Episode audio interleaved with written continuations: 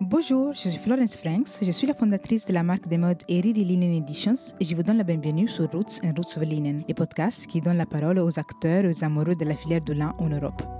Les lin est une fibre rare, précieuse, qui raconte une histoire de patrimoine, de territoire, de savoir-faire et des liens à une terre vivante et généreuse.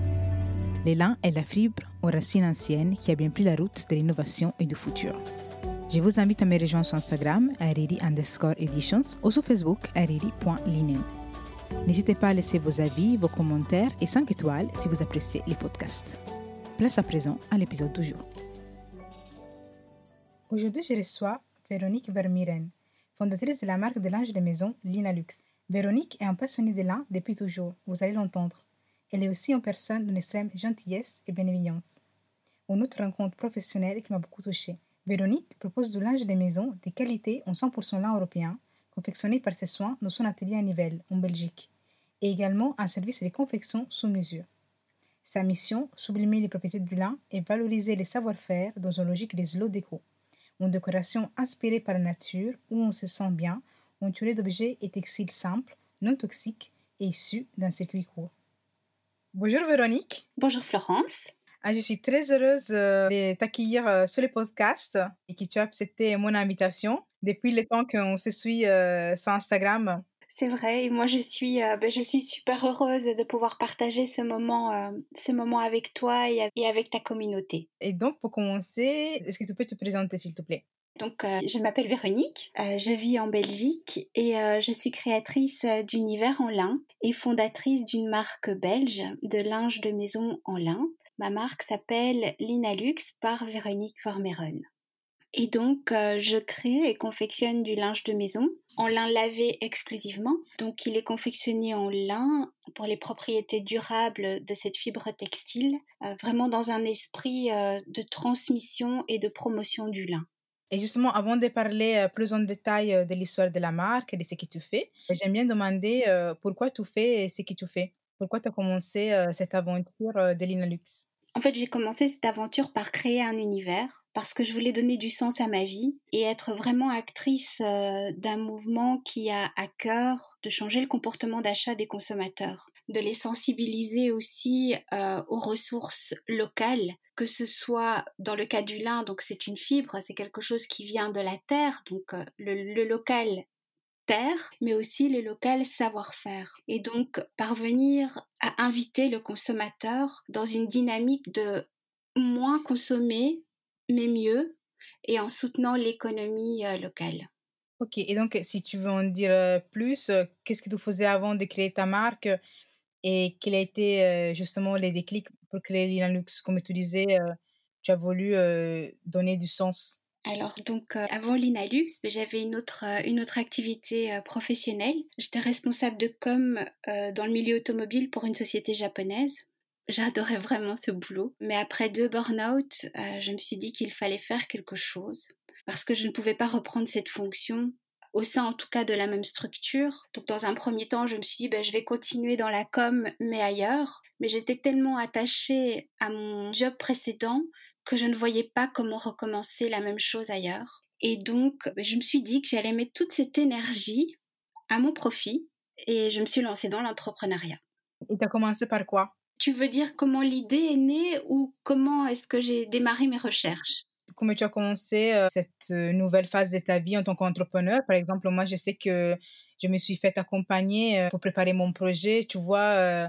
Donc, dans un premier temps, je me suis beaucoup documentée sur la filière lin parce que je voulais vraiment tout savoir pour après parler du lin et que les gens comprennent tous les atouts du lin. Donc il y a d'abord eu euh, tout ce travail de documentation quant à la filière lin, comprendre toutes les étapes de transformation. Hein, on part pas juste euh, de lin comme ça. Avant d'avoir du lin tissé, il y a plein plein d'étapes de transformation puisque le lin est la fibre textile qui subit le plus de transformation. Donc il fallait aussi euh, bien se former à toutes ces étapes je me suis euh, retour... enfin, je me suis tournée vers la Confédération européenne du lin et du chanvre, la CELC, e euh, pour m'apporter euh, tout ce contenu et cette aide dont j'avais besoin pour me former et pour pouvoir aujourd'hui donc vraiment parler du lin, de la graine jusqu'au produit fini. Donc ça, ça a été la première étape. Et puis ensuite, je me suis fait aider par une, structure qui aide les gens qui ont des projets.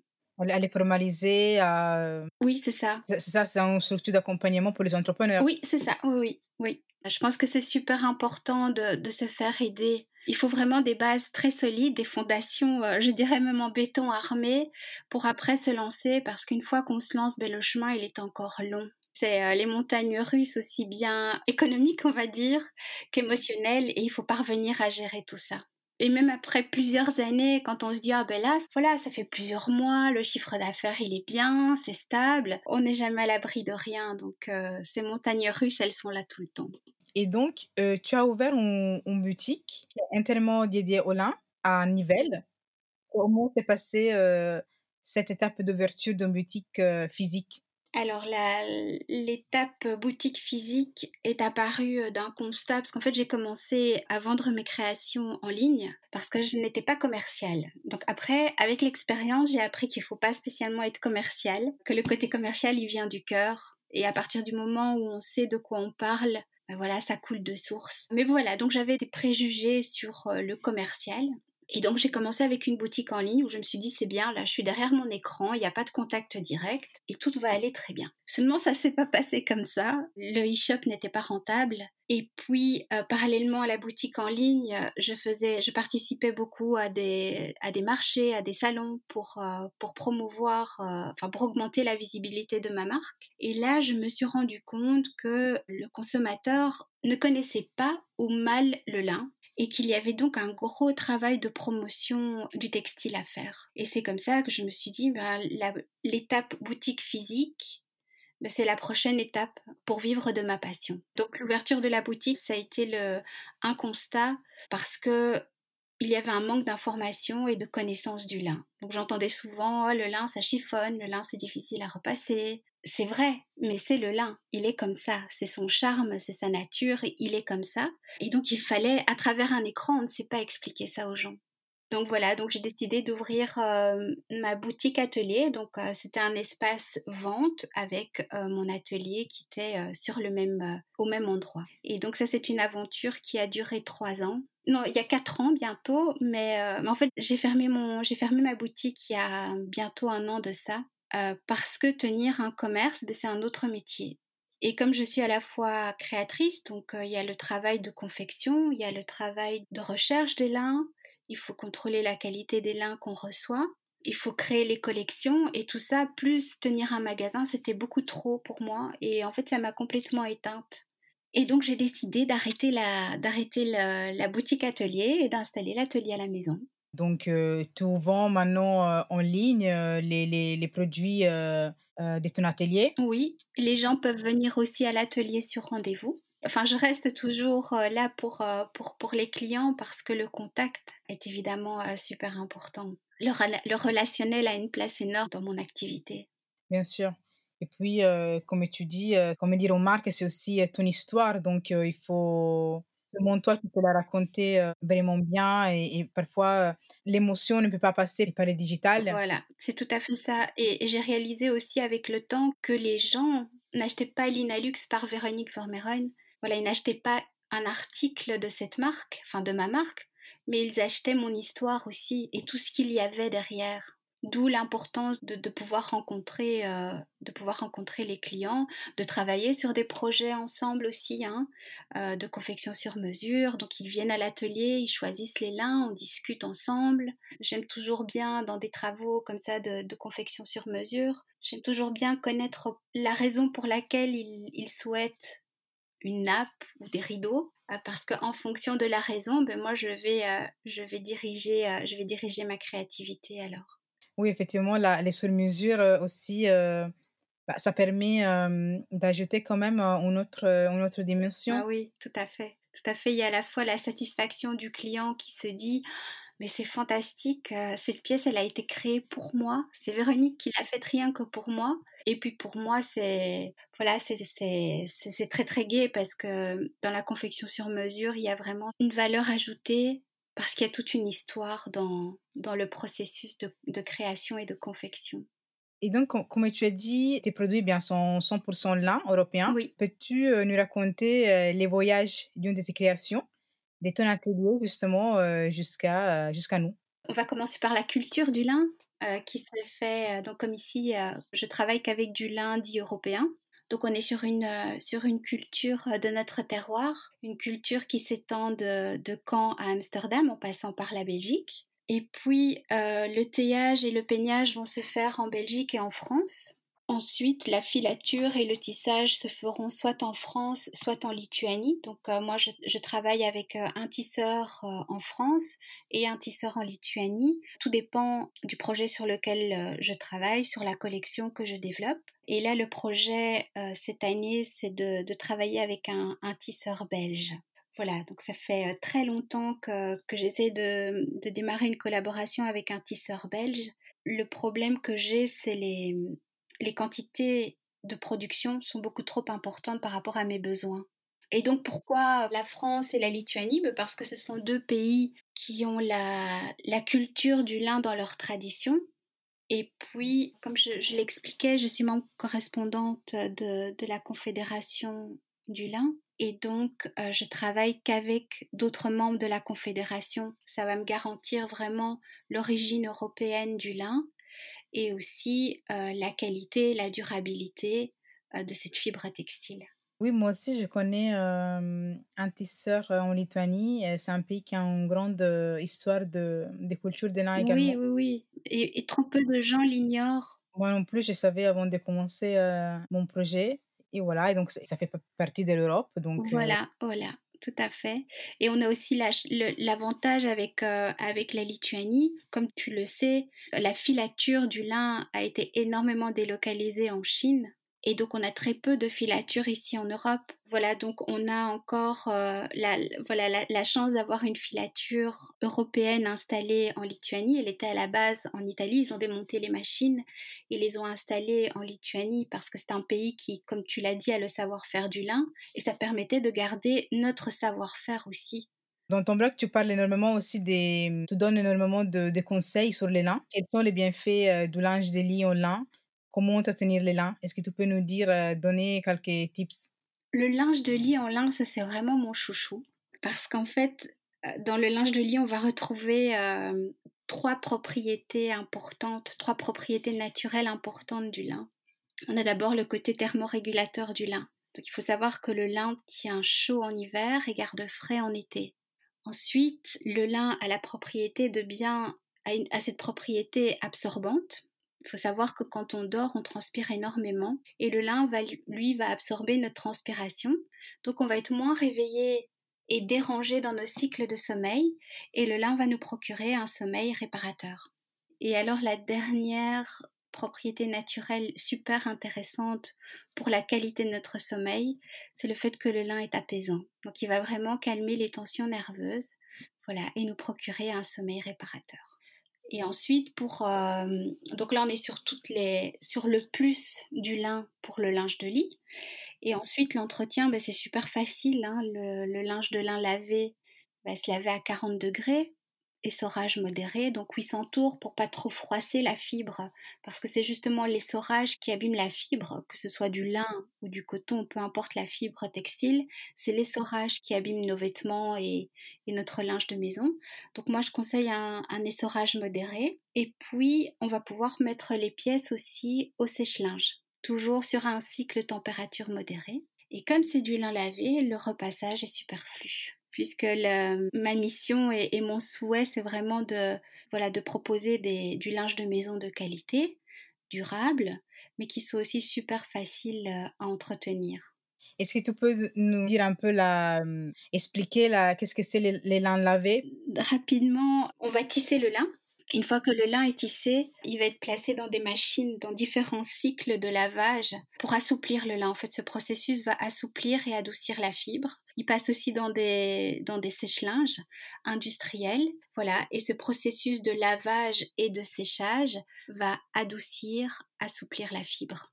Et par rapport à ton travail à l'atelier, il me semble, tu, du coup, tu confectionnes toi-même. Oui. Comment se passe cette partie dans ton atelier? Je sélectionne mes lins auprès des, auprès des tisseurs. Et puis le lin arrive en rouleau. Donc quand c'est le lin lavé, il arrive en finition lavée à l'atelier. Hein. Ça, se fait, ça se fait aussi chez le tisseur. Et donc après, ben, place à la créativité, à la découpe, à la couture dans mon atelier qui est, pour la petite histoire, il est installé dans le fond de mon jardin. Voilà, dans, dans un chalet en bois. Ah, c'est joli, ça semble très joli. voilà, un chalet, un chalet en bois, de nouveau une matière naturelle et proche de la nature. Puisqu'en fait, c'est vraiment la, voilà, mon inspiration, je la trouve principalement dans la nature. Tu as également essayé euh, la teinture naturelle que tu envisages euh, d'écrire en collection de teinture végétale et comment tu as pris, pourquoi, qu'est-ce que ça t'intéresse dans, dans le processus? Alors, euh, l'idée m'est venue parce que comme je... En fait, le, lin est super absorbant. On utilise très peu de teinture pour teindre le lin.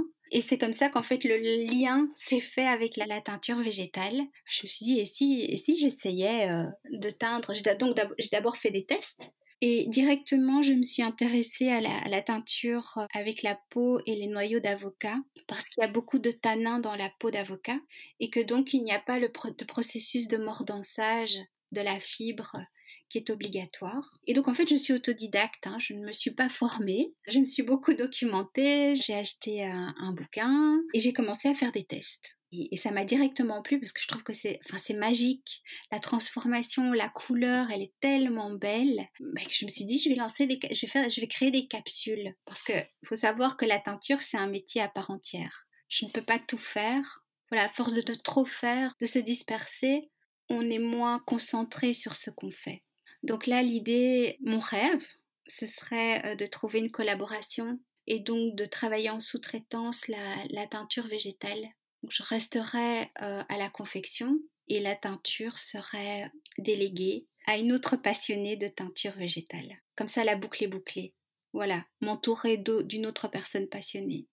Et donc, euh, oui, de donner euh, une dimension encore plus artisanale à la collection capsule, parce qu'effectivement, comme tu as dit, la teinture aussi relève d'un savoir-faire unique. et c'est la teinture, comme la fibre de lin, est également une matière vivante. Elle, euh, voilà, plutôt quand tu entends euh, toutes les, les, les, personnes qui font de la teinture, euh, elles vont te dire comme la cuve vit en fait, et tu la vois, se transforme, que c'est vraiment quelque chose de vivant qu'il faut bien entretenir. Hein, donc, oui, et, et, du coup, je trouvais que c'était intéressant de à nouveau faire fusionner deux choses super vivantes parce que le lin c'est vivant, c'est vibrant, ça, ça change tout le temps. S'il fait trop humide dans l'atelier, eh bien je vais devoir le travailler différemment aussi. La teinture végétale c'est exactement la même chose. On ne sait pas toujours, on ne connaît pas toujours le résultat.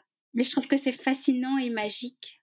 Bon, évidemment, après, il faut, voilà, il faut aussi avoir une communauté qui, qui te suit euh, sur ce type de, de projet et effectivement être entouré des personnes qui, qui comprennent cette dimension vivante et un peu, euh, entre guillemets, imparfaite. C'est-à-dire qu'on ne peut pas penser de produire euh, voilà, de manière standardisée un produit qui soit, voilà, que tous les produits, on peut pas penser que tous les produits soient les mêmes. Il n'y aura jamais la même nuance. Il y aura parfois des défauts, mais je pense qu'on se comprend, ce ne sont pas des défauts c'est la transformation qui... On ne maîtrise pas tout. Et effectivement, mais je pense déjà que ma clientèle, c'est déjà une... On est dans un secteur de niche, hein, le lin. Donc déjà, c'est pas monsieur et madame tout le monde. Sont des personnes qui, qui ont déjà fait un grand cheminement euh, au niveau consommation et ils sont à la recherche de quelque chose qui a une identité, et pour moi, la teinture végétale, c'est exactement la même chose.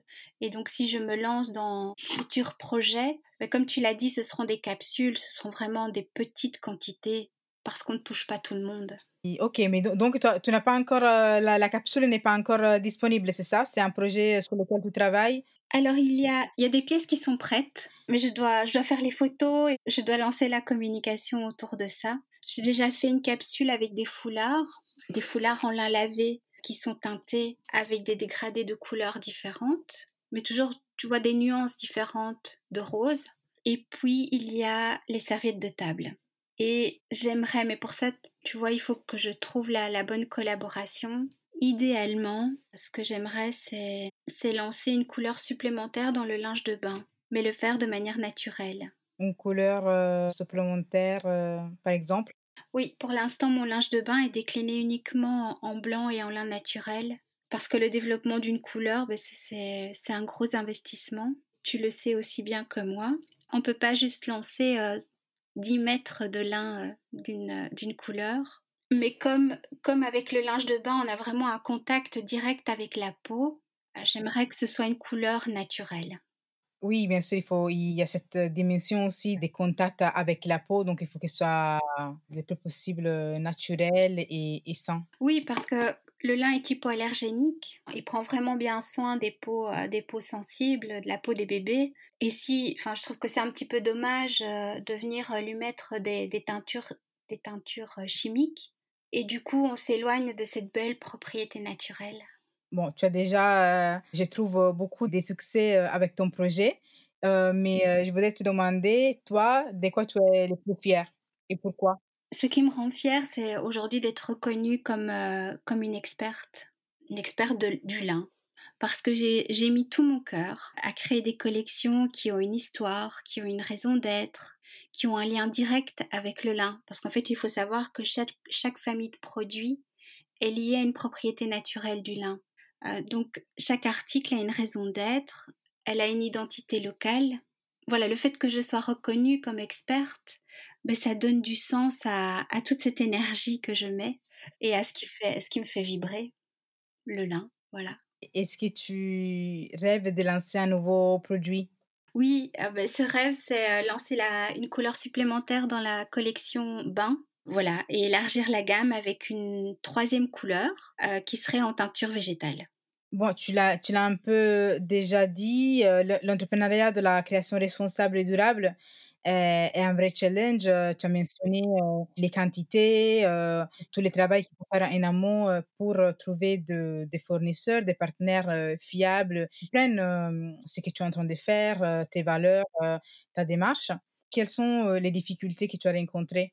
Je dois dire que, que j'ai été très bien accueillie au sein de la filière lin. Voilà, là, il n'y a, vraiment pas eu de, de problème. Là où j'ai réalisé que c'était plus difficile, c'est parce que, comme tu l'as dit, on est dans un, dans un métier de création, la création responsable et durable, et donc là, on tombe dans un secteur de niche. Et donc le plus difficile, ça a été vraiment d'identifier les besoins de, mes clients et comment et où les rencontrer. Voilà, ça, ça pour moi, ça a été le, plus difficile, le plus long, vraiment le processus le plus long dans toutes les étapes de création de mon activité. Ça a été vraiment de rencontrer hum, mon client et ses besoins. Combien de fois on entend euh, dans les, je sais pas, dans les formations, euh, il faut, il faut connaître ton target, il faut connaître ta cliente, ton client. Euh? ouais, on te le dit très, on te le dit tout le temps lors différentes formations. C'est quelque chose qui revient à chaque fois, mais c'est quelque chose qui doit revenir aussi quasiment toutes les semaines quand on, voilà, quand on est déjà lancé, toujours se recentrer. Et je trouve que dans l'entrepreneuriat, c'est ce qu'il y a de plus difficile. C'est à chaque fois se recentrer et garder, euh, garder son objectif, garder ses valeurs. C'est ce qui demande le plus d'énergie. Ou sinon, euh, prendre le temps justement d'échanger ce qu'il faut changer, toujours en, gardant en tête euh, ses propres valeurs, sa propre identité. Si par exemple, bah, pour X raison, on n'a pas réussi à identifier son public, on l'a mal euh, identifié, par exemple, ça peut arriver aussi. Mais effectivement, c'est un travail euh, très, très long. Il faut toujours se remettre euh, en question. Voilà, mais ça fait partie du, du job. Oui, et c'est ce qui le rend passionnant. Et c'est jamais la même chose quand on n'est pas du tout dans une routine. Et comment progresses-tu? Ah, J'ai envie de te dire à mon rythme. Je, je, travaille vraiment en mode slow. Je me laisse guider par le lin. Je ne me mets pas la pression. Quand je travaille euh, un projet, ben, c'est le lin qui va me guider, qui va me dire comment, euh, comment être travaillé. Je suis vraiment à l'écoute de mon rythme, à l'écoute du lin et à l'écoute des besoins du, du consommateur. Voilà, je me laisse, je me laisse porter par euh, tous ces flots. Et, et tu prends le temps d'écouter, d'écouter ton inspiration. Oui, quand et l'inspiration, je vais la puiser ben, dans la nature, comme je l'ai déjà dit. Alors j'ai une chance énorme, c'est de, vivre euh, dans une zone où le lin est cultivé. Et donc euh, là, à deux pas de chez moi, il y a un champ de lin bah, qui est en culture. Et tous les deux jours, je vais me balader de ce côté-là pour être vraiment euh, en communion avec cette fibre, cette fibre qui me fait, qui me fait vibrer, mais tout le temps, tout le temps. Ah, tu as la chance. Je cherche justement, heu, où aller pour voir la la floraison en juin, heu, Du lin? du lin qui ne soit pas trop lo loin de l'Île-de-France parce que bon, on peut pas trop se déplacer. Non, non, bah, si sur 100 kilomètres, il faut il faut savoir qu'on va vraiment la culture, heu, se limite à une bande côtière pour avoir ce ce climat à la fois, heu, tempéré, humide. Mais je t'invite à la maison. Ah mais non, c'est plus de 100 kilomètres, on est un peu coincés pour le moment. Suis un peu coincée, heu, il faut voir. J'espère que d'ici juin, heu, ils vont élargir un peu, heu On en a tous besoin. que ce serait vraiment dommage, de ne pas profiter, voilà, de cette, de cette merveille, de cette magie de la floraison j'ai trop envie de de voir.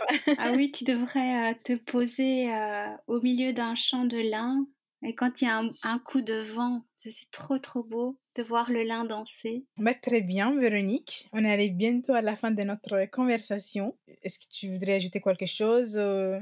Par rapport à la filière lin, j'aimerais rajouter, heu, parce que c'est quelque chose qui m'impressionne et qui m'a marquée, c'est de voir la en fait, ce qui nous anime, chaque acteur de la filière lin, que ce soit le liniculteur, le tailleur, voilà, toutes ces étapes de transformation, ce qui nous unit, c'est la passion. Voilà, on est on est des passionnés et c'est cette passion qui nous donne des ailes et qui nous donne envie de promouvoir cette fibre qui a une multitude de propriétés naturelles, qui pousse chez nous, qui a vraiment une identité, heu, du terroir très, très forte et de porter à la connaissance, heu, des gens que le lin, on peut le cultiver ailleurs dans le monde. Ça déjà voilà, ça se fait, mais il aura jamais la la qualité et la finesse de notre lin, notre lin européen.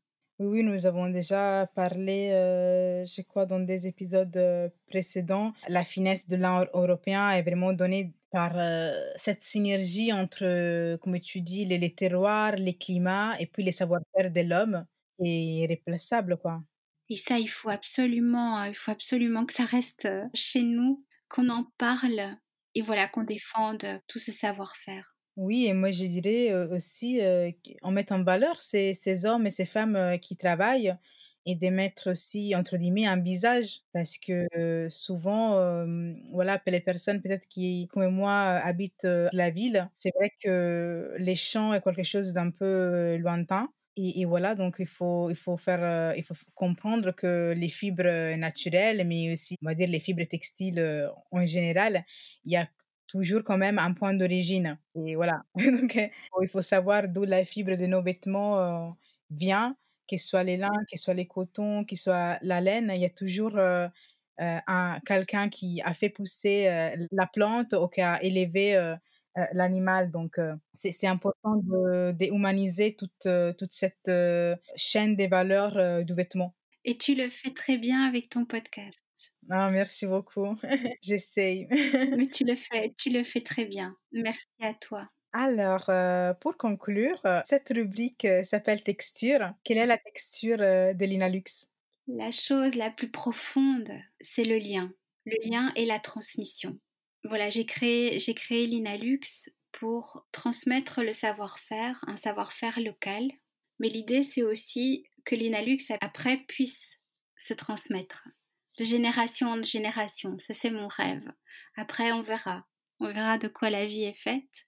Et puis alors, il y a ce lien qui est super fort. Le lien entre les différents acteurs de la filière lin, mais le lien que j'ai aussi avec, heu, avec mes clients. Et puis alors la passion. Ça, c'est la c'est le moteur, c'est c'est le moteur, c'est mon moteur, c'est la passion. Mmh, c'est très important, j'aime beaucoup, ces mots «lien» Oui. parce que c'est aussi, voilà l'histoire que que j'essaie de raconter, avec ma marque et quand on a on commence un projet avec, cet objectif-là justement de rendre son produit, durable et qu'il soit qu'on puisse le passer de génération en génération, bah, forcément on travaille les produits différemment. Parce qu'on sait qu'il faut travailler, heu, voilà, il faut choisir des belles matières, des belles fibres durables, résistantes, parce qu'on a en tête cet objectif de faire durer les produits et donc voilà, tout simplement, on travaille de manière différente. Dans notre façon de confectionner aussi, ça va être différent. À chaque fois, il y a une il y a une intention qui est là, qui est mise dans la confection. Où on a ce comme tu l'as dit, on a on a ce souhait, je crée une pièce, je crée du linge de voilà, je crée une parure de lit dans l'idée que cette parure va être transmise de génération en génération. Le, lin, c'est une matière super durable, très, très résistante, à laquelle on s'attache aussi très fort. Où on peut retrouver tes créations Où on peut te suivre? Alors toutes mes créations, on va les, vous allez pouvoir, enfin on va, pouvoir les retrouver sur l'e-shop linalux.com, à l'atelier évidemment sur rendez-vous, et puis alors aussi auprès de, mes distributeurs. Ça c'est pour euh, retrouver mes créations. Et puis euh, je suis très présente sur les réseaux sociaux, donc vous me trouverez très facilement sur Instagram, sur Facebook. Et puis alors on peut créer un lien un petit peu plus direct en s'inscrivant à ma newsletter via mon site internet. Et donc là, euh, toute personne qui s'inscrit à ma newsletter reçoit mes conseils d'écho, euh, mes astuces lin dont tu as parlé là tout à l'heure, et puis alors toutes les nouveautés et l'actualité de mon univers. Très bien, comme ça, voilà, toutes les personnes qui sont intéressées pour te suivre et justement découvrir ton univers, bah, ils pourront, ils auront toutes les, les coordonnées. Absolument. Bah, merci beaucoup, euh, Véronique. Un grand merci à toi, Florence. Ça a été un vrai plaisir, comme, comme toujours. C'était un vrai plaisir d'échanger avec toi, parce que comme j'ai dit au début, voilà, on se suit mutuellement et j'aime beaucoup ce que tu fais. Et donc, et donc voilà, c'est très sympa de, même si c'est à distance, mais c'est très sympa de pouvoir discuter, échanger avec d'autres entrepreneurs que justement on rencontre grâce aux réseaux sociaux. Mais oui, il y a plein de belles choses positives aussi sur via les réseaux sociaux. Et moi, je voulais te remercier pour ta générosité. Merci. C'est toi qui étais très généreuse là concernant voilà, tout euh, ce que tu as raconté de ton parcours euh, et voilà, de, de, de, ton univers de, et de, ta passion et, et de pourquoi tu fais les choses. Donc voilà. Tu as bien tout cerné et, et je trouve que là, en quelques mots, tu as résumé ma personnalité et je t'en remercie. Voilà, je suis très touchée. Merci Florence. Merci à toi Véronique et je te dis euh, bah, à très bientôt. À très bientôt. Merci d'avoir écouté cet épisode. J'espère que ça vous a plu. Sachez que vous pouvez retrouver toutes les références dans les notes. N'hésitez pas à me contacter sur Instagram ou Facebook pour me laisser votre avis et vos suggestions. À très vite pour un prochain épisode. Et d'ici là, laissez des liens.